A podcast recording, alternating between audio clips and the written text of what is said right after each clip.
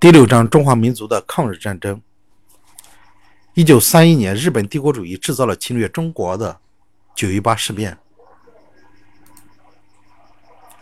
卢沟桥事变发生的时间是一九三七年七月。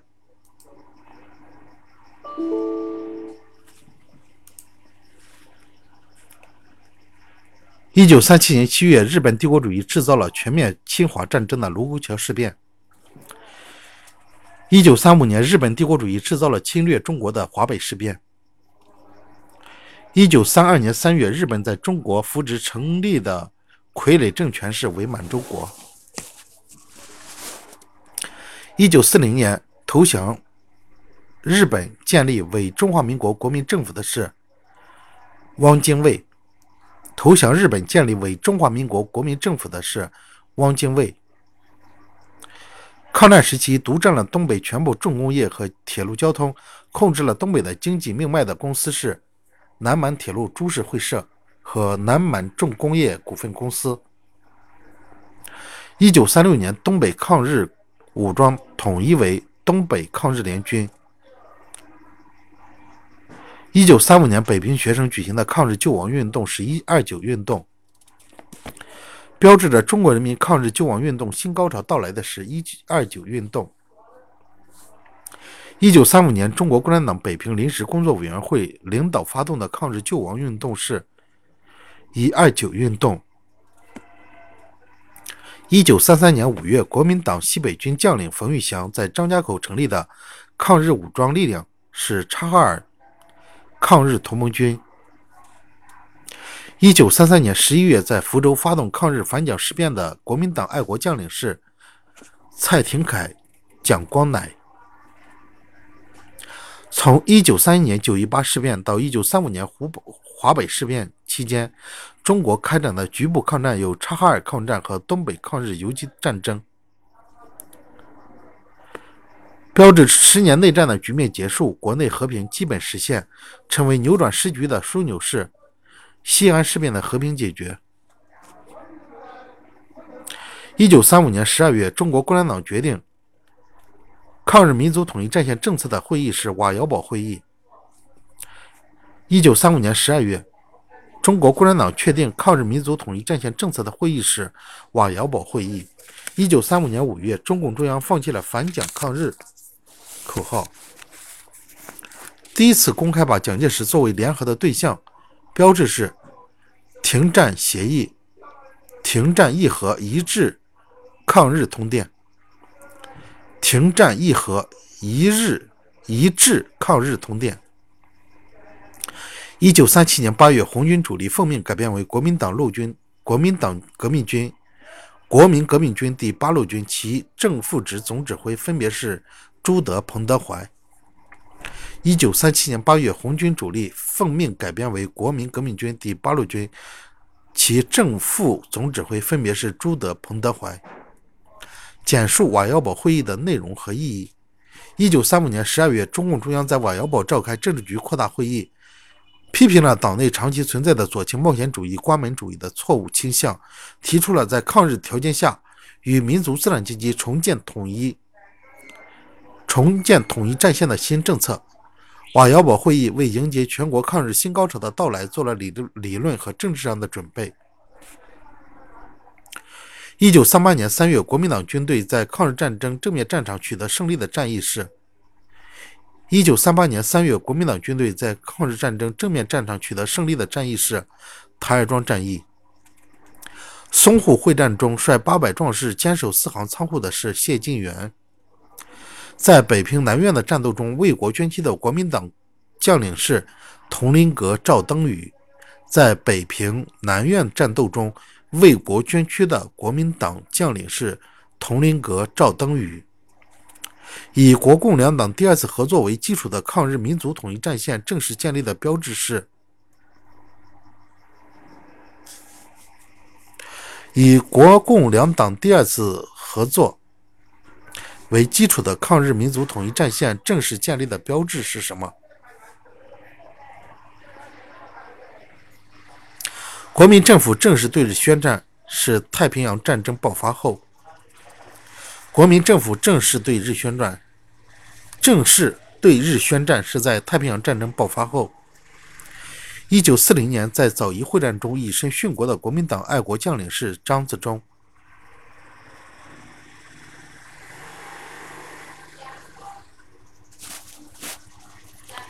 一九四二年初成立的中国战区的最高统帅是蒋介石。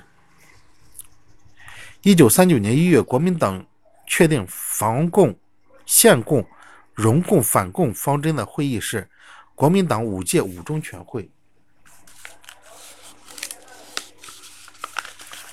抗战初期，造成国民政府正面战场溃败的根本原因是片面的抗战路线。标志着国民政府抗战政策发生转变的事件是国民党五届五中全会的召开。一九四一年，在缅北对日作战中以身殉国的中国远征军将领是戴安澜。一九三八年初，担任国民政府军事委员会政治部副部长的是周恩来。担任国民政府军事委员会政治部副部长的是周恩来。一九四一年三月，在大后方抗日民主运动中诞生的民主党派是中国民主政团同盟。一九四三年，一九四一年三月，在大后方抗日民主运动中诞生的民主党派是中国民主政团同盟。一九三七年八月，中国共产党通过抗日救国十大纲领的会议是洛川会议。一九三七年八月。中国共产党通过抗日救国十大纲领的会议是洛川会议。抗日救国十大纲领的会议是洛川会议，在一九三七年八月。一九三八年五月至六月间，毛泽东系统阐述抗日战争的特点、前途和发展规律的重要演讲是《论持久战》。抗日战争全面爆发后，中国军队取得的第一次重大胜利的战役是平型关战役。毛泽东在《论持久战》中提出，中国抗日战争取得胜利最关键的阶段是战略相持阶段。一九三七年洛川会议，中国共产党主张要实行全面抗战，又应做到哪些？中国共产党主张要实行全面的全民族抗战。为此，必须实行全国军事的总动员，全国人民的总总动员，必须改革政治机构，给人民以充分的抗日民主权利，并适当改善工农大众的生活。简述毛泽东论持久战。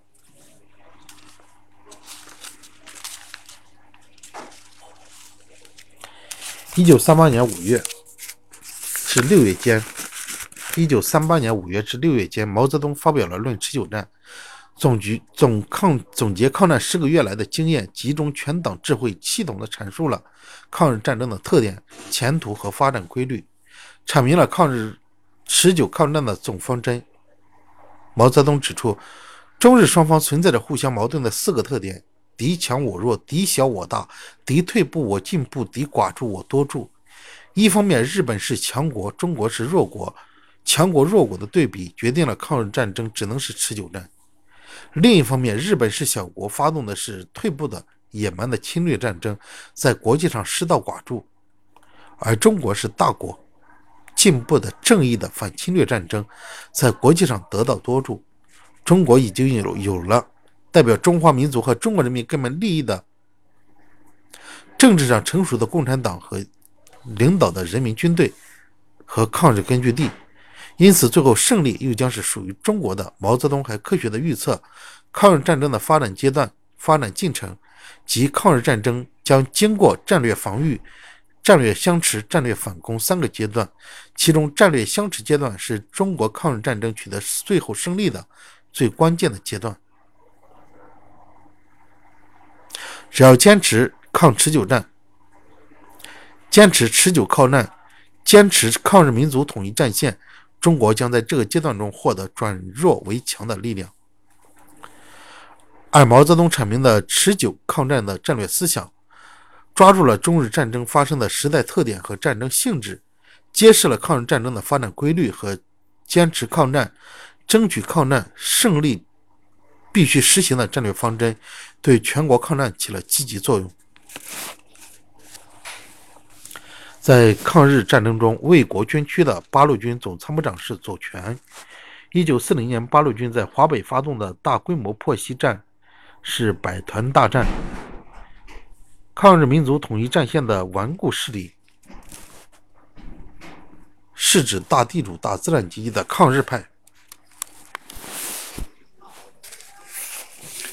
在抗日战争为国捐躯的八路军副参谋长是左权。一九四零年八一九四零年八路军在华北发动的大规模破袭进攻战是百团大战。抗日民族统一战线中的顽固势力，是指大地主、大资产阶级抗日派。抗日民族统一战线中的顽固势力。是指大地主、大资产阶级的抗日派。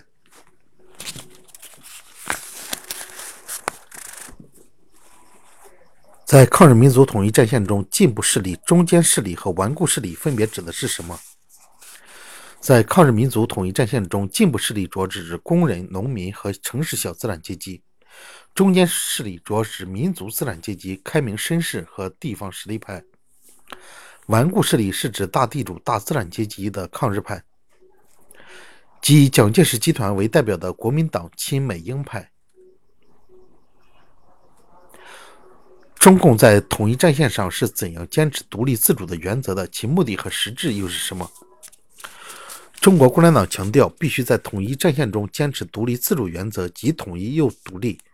为此，共产党必须保持在思想上、政治上、组织上的独立性，放手发动群众，壮大人民力量，必须坚持对人民军队的绝对领导。冲破国民党的限制和束缚，努力发展人民武装和抗日根据地，必须对国民党采取既团结又斗争，又以斗争求团结的方针。其目的就是动员千百万群众进入抗日民族统一战线，保持并发展共产党领导的革命力量已经取得的阵地。其实质就是力争中国共产党对抗日战争的领导权，使自己成为团结全民族抗战的中坚力量。这就是。把抗日战争引向胜利的中心一环。抗日根据地建设的首要的根本的任务是加强政权建设。抗日根据地建设的首要的根本的任务是加强政权建设。提出精兵简政政策的是李鼎铭。提出精兵简政政策的是李鼎铭。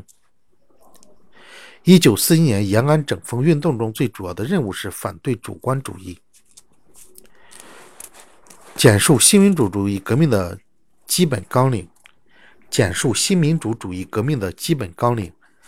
政治上推翻帝国主义和封建主义的压迫，建立一个以无产阶级为领导、以工农联盟为基础的各革命阶级联合专政的新民主主义共和国。经济上没收操纵国计民生的大银行、大工业、大商业，归新民主主义国家所有，建立国营经济。没收地主阶级的土地归农民所有，并引导个体农民发展合作经济，允许民族资本主义经济的发展和富农经济的存在。文化上废除封建买办文化，发展无产阶级领导的人民大众的反帝反封建的中华民族的新文化及民族科学的大众的文化。试述毛泽东对新民主主义理论的系统阐述。及其意义。